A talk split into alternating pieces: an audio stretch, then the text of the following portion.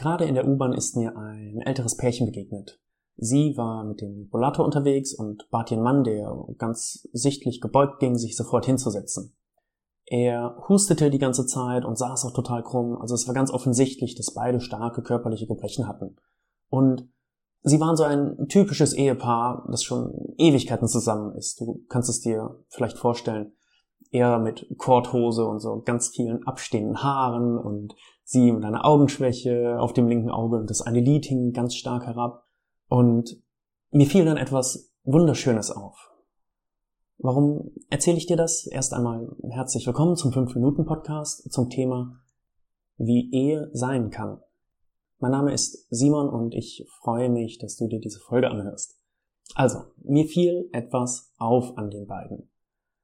Sie gingen beide sehr, sehr liebevoll miteinander um. Sie blickten sich in die Augen, wenn sie lächelten und redeten. Und sie redeten viel. Berührten einander viel öfter in dieser kurzen U-Bahnfahrt, als ich es bei vielen jungen Paaren gesehen habe. Der Fokus war ganz klar beim anderen.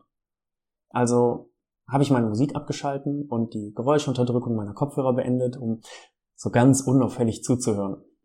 Jetzt kannst du dir denken, hey, das ist aber unverschämt. Aber wenn ihr überlegt, Ihr habt sicherlich auch schon mal die Leute um euch herum beobachtet. Also, ich meine, sind wir ehrlich, wir machen das ständig. Also ich mache es ständig, weil die Menschen um mich herum mich einfach interessieren. Und ich lächelte ihnen zu, als sie mal rüberschauten und sie lächelten zurück und setzten ganz normal ihre Unterhaltung fort. Die Unterhaltung war für mich schwierig. Jedes zweite Wort war negativ. Das Gespräch war ein einziges Beklagen über die Kinder, das Wetter, Gebrechen, die Lautstärke der U-Bahn, wieder die Kinder und was sie in ihrem Leben alles falsch machen. Ich selbst bin kein Fan davon, sich an diesen negativen Dingen so aufzuhängen und auch so viel zu werten, weil jeder sein Leben selbst leben muss. Aber das lassen wir jetzt mal außen vor. Denn zwischendurch passierte es immer wieder. Sie waren so fröhlich und glücklich miteinander, trotz dieser ganzen Negativität. Der Mann nahm seine Mütze ab und die Dame setzte sie ihm wieder auf mit den Worten, nein, lass sie mal auf, damit du nicht noch kränker wirst. Und er, er lächelte einfach liebevoll zurück. In diesem Lächeln steckte so viel Freude, so viel Dankbarkeit, dass seine Frau sich um ihn sorgt und dass sie da ist. Und zwischen diesen ganzen Beschweren gab es immer wieder ein Necken untereinander und ein gemeinsames Amüsieren über genau die Dinge, die sie anscheinend so störten.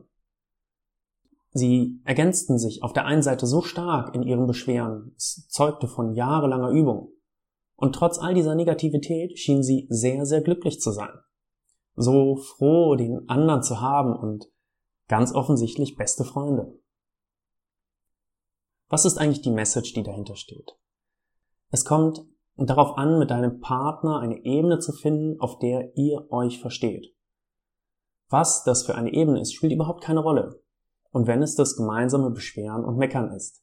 Ihr müsst nicht immer einer Meinung sein, aber wenn ihr über die gleichen Dinge lachen könnt wie dieses Pärchen, das sich gemeinsam über all das amüsierte, worüber sie sich gleichzeitig auch beschwerten, kann das anscheinend für eine ziemliche Glückseligkeit sorgen. Was ist eure gemeinsame Ebene? Da, wo ihr euch so stark verbunden fühlt. Habt ihr Insiderwitze, die nur ihr versteht, wo ein Blick mehr sagt als tausend Worte, wo nur ihr gemeinsam lacht? Zeiten, wo ihr einander auch die uneingeschränkte Aufmerksamkeit schenkt. Und wenn es auf einer U-Bahnfahrt ist, wo ihr das Handy zur Seite legt und einfach nur das Gespräch mit dem Partner wichtig ist. Egal wie banal der Inhalt ist. Falls nicht, vielleicht hilft dir diese Folge, dich wieder an so etwas zu erinnern. Und wenn du das nächste Mal mit deinem Partner unterwegs bist, seid ihr mehr miteinander unterwegs. Redet mehr miteinander und amüsiert euch gemeinsam auf eurer persönlichen Ebene. Ich hoffe, dieser kurze Denkanstoß und das ältere Pärchen und ihre Geschichte haben dich vielleicht kurz aufhorchen lassen. Bei mir haben sie jedenfalls einen bleibenden Eindruck hinterlassen. Also, viel Spaß bei deiner nächsten U-Bahn-Fahrt mit deinem Partner. Bis zum nächsten Mal, dein Simon.